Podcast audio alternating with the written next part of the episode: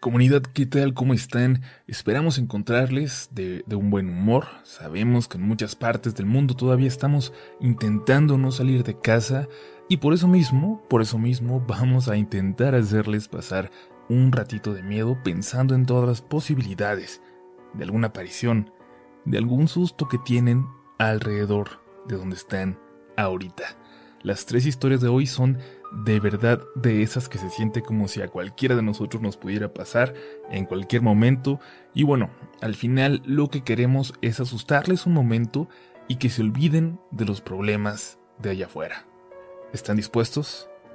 Vámonos a la primera historia de hoy. Estás escuchando Relatos de la Noche.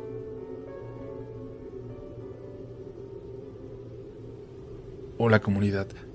Creo que en el fondo comparto esto pensando que quizás, ojalá, alguno o alguna de ustedes va a tener una historia similar que me haga pensar que no estamos locas. Eso me ha hecho pensar la gente a la que se lo he compartido anteriormente, que estamos locas. Yo creo que eso es uno de los motivos por los que mucha gente decide guardarse para sí o para gente de mucha confianza su experiencia paranormal. Esto pasó aquí en nuestra casa, en su casa, en un pueblito llamado Huichapan, en Hidalgo. De ahí es toda mi familia, y yo me fui gran parte de mi infancia a Pachuca. Sin embargo, cuando murió mi papá, que estaba aquí, y dejó sola a su madre, mi mamá decidió volver y ayudar a cuidar a su suegra, que siempre fue muy buena con ella. Lamentablemente mi abuela murió poco después de que llegamos, pero nosotras decidimos quedarnos aquí. Hasta ahora somos felices. Este lugar es conocido por sus historias de brujas. Yo no las conocía, y esto que voy a contar sucedió durante tres noches seguidas, cuando murió mi abuela, y luego mi mamá se fue a Pachuca varios días a hacer unos trámites. Mi hermana y yo nos quedamos aquí en la casa. Aquella primer noche no pudimos dormir. Desde que oscureció empezamos a escuchar que un animal andaba por la casa, pero parecía estar por dentro de las paredes. Lo buscamos y lo buscamos y lo pudimos escuchar más por la pared del baño. Ahí se escuchaba más fuerte. Aquel animalito que primero escuchamos como un gato, como un gatito bebé llorando por hambre, se fue convirtiendo, conforme nos acercábamos, en un gato adulto. Y cuando llegamos ahí, al baño, cuando pegamos el oído a la pared y lo escuchamos mejor. Ahí ya lo único que se podía escuchar eran como sonidos, como si ya ni siquiera fuera un gato, o más bien como si fuera un felino salvaje de gran tamaño. Nos asustamos, pero no estábamos tan lejos del despoblado. Pensamos que no era tan difícil que algún animal que andaba rondando hubiera llegado afuera de la casa aunque seguimos escuchando estos sonidos casi toda la noche, logramos ignorarlos y nos fuimos a dormir. Tiempo después, me diría mi hermana que aquella noche tuvo la sensación, porque no pude identificarla bien a bien, pero tuvo la sensación de haber escuchado una especie de risa a lo lejos. La segunda noche, sin embargo, fue distinta.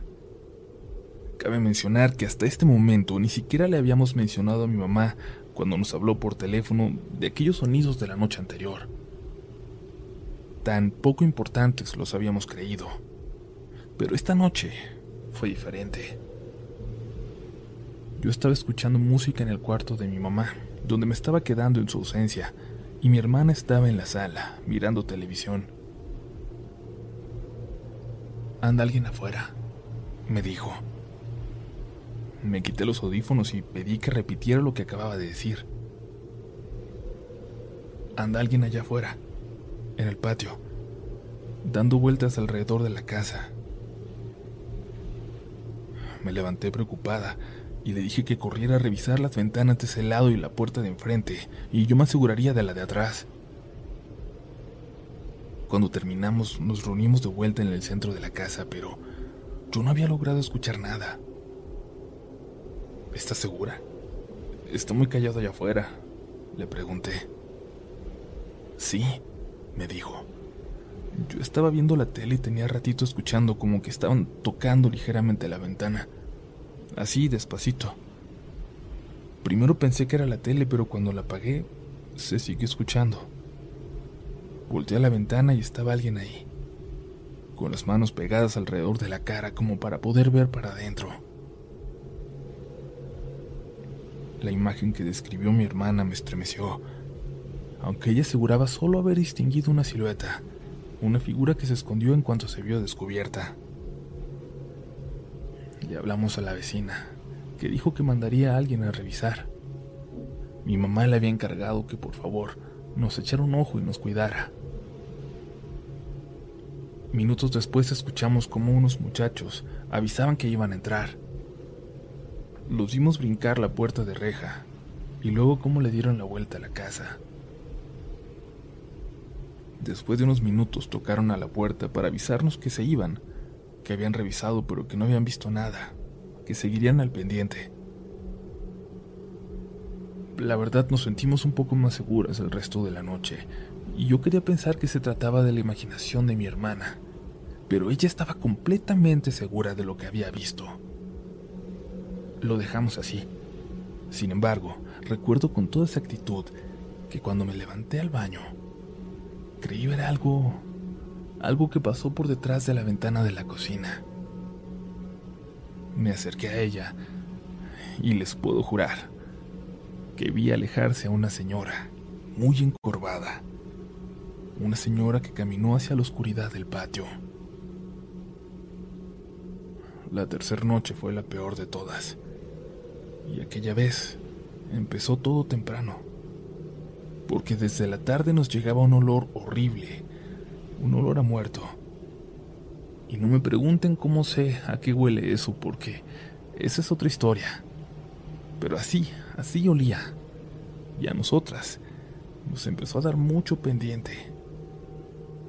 A lo lejos escuchaba el chillido del gato, otra vez, pero nos sentíamos más seguras porque sabíamos que si algo pasaba, le podíamos hablar a la vecina. Todo pasó tan rápido que para cuando pudimos hacerlo, ya nos habíamos llevado el susto de nuestra vida. Y es que cuando escuchamos que, de nuevo, alguien andaba dando vueltas en la casa, tomamos el celular para marcar pero sonó ocupado. Escuchamos entonces a esta persona allá afuera, riéndose. Le dije a mi hermana que corriera al cuarto de nosotras, que tenía una ventana muy chiquita, más fácil de proteger. Cuando escuchamos que alguien corría también, en aquella dirección, pero por fuera de la casa. Y sabíamos a qué dirección iba porque parecía que iban golpeando muy fuerte la pared. Ya encerradas en el cuarto volví a marcar. Nos pusimos detrás de la cama con mucho, mucho miedo de ver algo en la ventana. Pero luego una carcajada y un golpe en el techo como si hubiera aventado algo, como si alguien hubiera lanzado algo, algo que cayó sobre la recámara de mi mamá, al lado de la de nosotras. Y en eso, algo cayó de nuevo, pero esta vez dentro. Algo estaba dentro de la casa. Salimos corriendo pensando en ir a con la vecina, pero escuchamos de nuevo que algo, corría por allá afuera. Le dije a mi hermana que se quedara en el centro y que siguiera marcando. Y yo tomé un cuchillo y entré a revisar el cuarto de mi mamá. No había nada, empezando por el techo, donde revisé primero pensando que me iba a encontrar con un hoyo o algo así por lo que había escuchado, pero no. Nada. Algo se escuchó debajo de la cama. Me agaché. Destapé lentamente la colcha que colgaba. Abajo había un gato. Un gato muerto. Con la cabeza ya podrida y llena de gusanos. Di un salto para atrás. Caí de espaldas. Me levanté y me salí corriendo de ahí. La ventana estaba cerrada. Era imposible que alguien lo hubiera metido, y definitivamente no estaba el día anterior, ni siquiera esa mañana. Cerré la puerta y le grité a mi hermana. Antes de que pudiera decirle lo que había visto, escuchamos que algo ocurrió allá adentro, como si hubiera un animal encerrado en el cuarto de mi madre. A lo lejos, la risa, de nuevo, que solo escuchó mi hermana. Le hablamos nuevamente a la vecina que de nuevo mandó a sus sobrinos, pero esta vez nos vieron ellos tan mal que lo tuvieron que hablar a ella para que viniera a calmarnos. Buscamos todos dentro del cuarto, pero no había nada. Pero ella no se burló de nosotros. Parecería que, que nos hubiera creído todo. Nos llevó a quedarnos a su casa con ella aquella noche. Y aunque seguimos escuchando historias de brujas y demás, y en el fondo creemos que eso fue lo que nos visitó aquella noche, hasta ahora no hemos vuelto a tener una experiencia tan horrible. Pero eso sí, cada que mi mamá tiene que ir de nuevo a Pachuca, nosotros nos vamos con ella.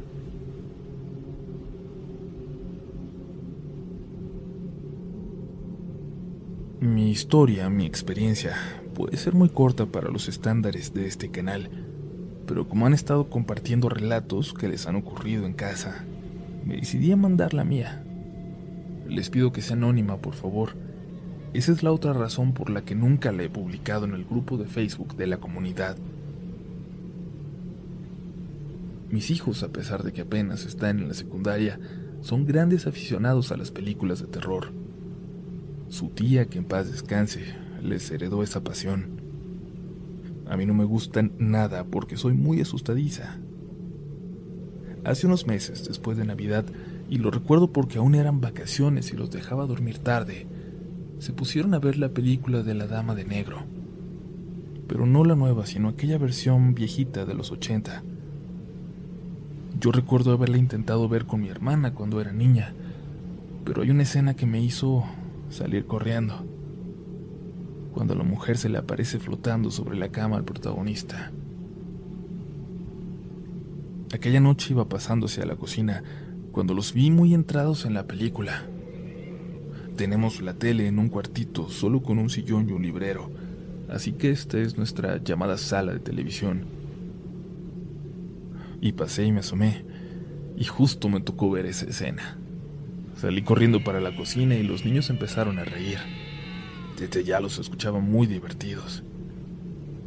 Y justo en eso me habló mi hermano, preocupado por algunos problemas que él traía, y me quedé ahí, hablando por teléfono con él. Escuchaba como los chamacos repetían aquella escena, ya ratos después, porque reconocía ese grito horrible que tanto me asustaba. Ya incluso eran las once y media cuando lo volví a escuchar, pero ahora algo diferente, más despacio, más largo y más tétrico. Supuse que quizás era una escena más cerca del final de la película o algo así y en algún momento se escuchó tanto que mi hermano me preguntó qué estaba pasando. Le dije que los chamacos estaban viendo películas de terror, pero que ya era tarde, que me esperara un momento en lo que iba a mandarlos a dormir. Me acerqué a la salita de tele, abrí la puerta y ya no estaban ahí. La televisión estaba apagada.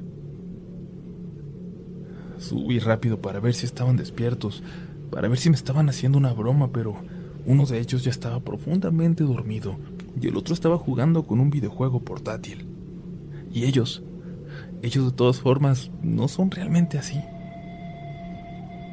Regresé al teléfono corriendo, algo asustada, y le dije a mi hermano que me había imaginado algo en la sala de televisión, un ruido, un grito, como el de la película. No te imaginaste nada, me dijo. Yo también lo escuché. Comunidad, antes de pasar a la última historia, les recordamos que la mejor forma de ayudarnos es compartiendo con alguien que disfrute del terror, de las historias de terror, o con alguien que en estos momentos eh, le vendría bien darse un ratito para pensar en otra cosa para distraerse y para asustarse, ¿por qué no? Al menos por un momento. Vamos a la última historia de hoy y recuerda que estás escuchando, ya sabes, relatos de la noche. Lo que voy a contarles me pasó en el 2015, cuando me acababa de casar con mi mujer. Lo puedo contar ahora solo porque ya no estamos en aquella casita que alquilamos al irnos a vivir juntos. Gracias a Dios pudimos dejarla porque si no, porque de no ser así, la verdad es que no me atrevería a contar esto. Era una casita pequeña, pero más que suficiente para nosotros dos. De dos cuartitos, sala y el comedor y cocina en una sola pieza. En ese terreno había otras dos casas, más o menos del mismo tamaño.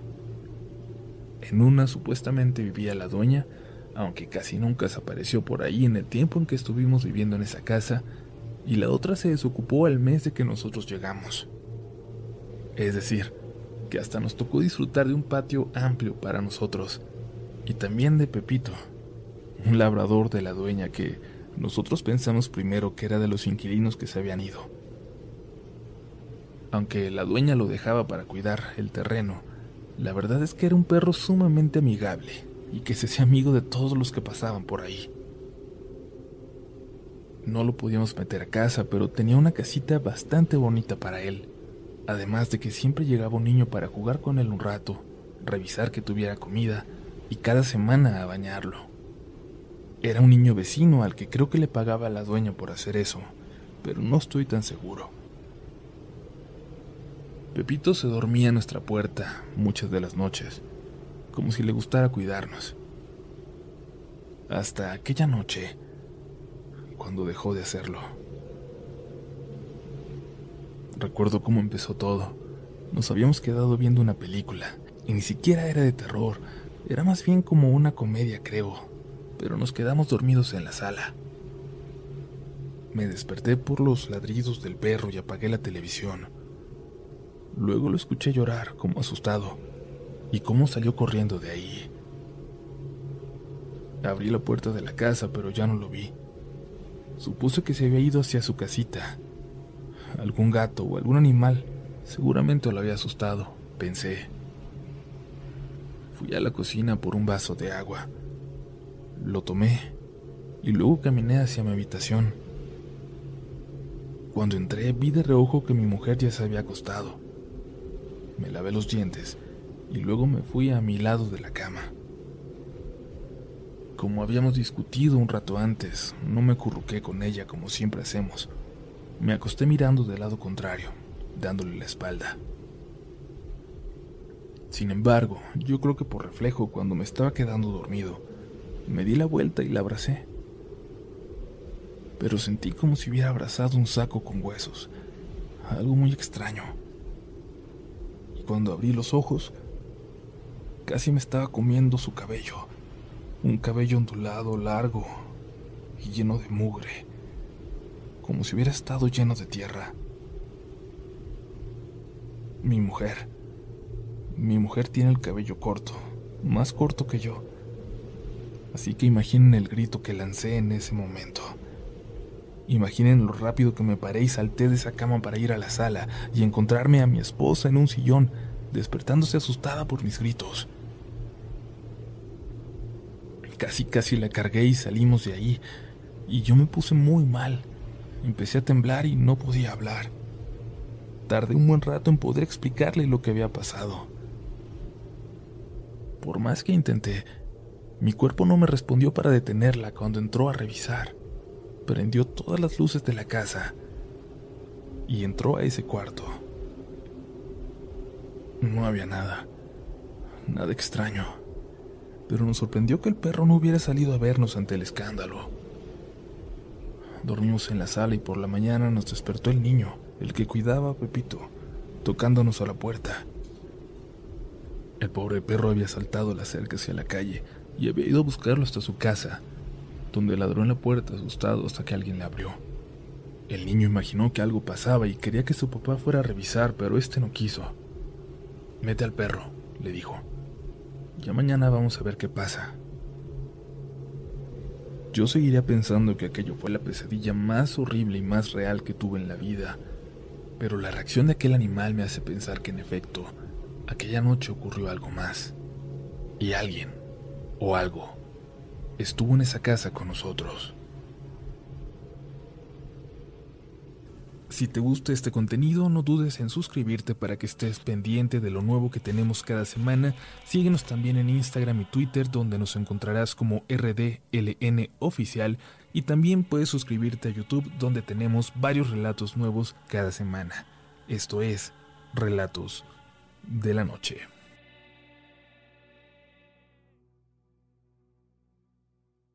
¿Te preocupas por tu familia? Entonces, ¿por qué darles solo huevos ordinarios cuando pueden disfrutar de lo mejor? Eggland's Best, los únicos huevos con ese delicioso sabor fresco de granja, además de la mejor nutrición, como 6 veces más vitamina D, 10 veces más vitamina E y 25% menos de grasa saturada que los huevos regulares, además de muchos otros nutrientes importantes. Así que, dales los mejores huevos. Eggland's Best, mejor sabor, mejor nutrición, mejores huevos. With lucky landslots, you can get lucky just about anywhere. Dearly beloved, we are gathered here today to. Has anyone seen the bride and groom? Sorry, sorry, we're here. We were getting lucky in the limo and we lost track of time. No, Lucky Land Casino, with cash prizes that add up quicker than a guest registry. In that case, I pronounce you lucky. Play for free at LuckyLandSlots.com. Daily bonuses are waiting. No purchase necessary. Void where prohibited by law. 18 plus. Terms and conditions apply. See website for details.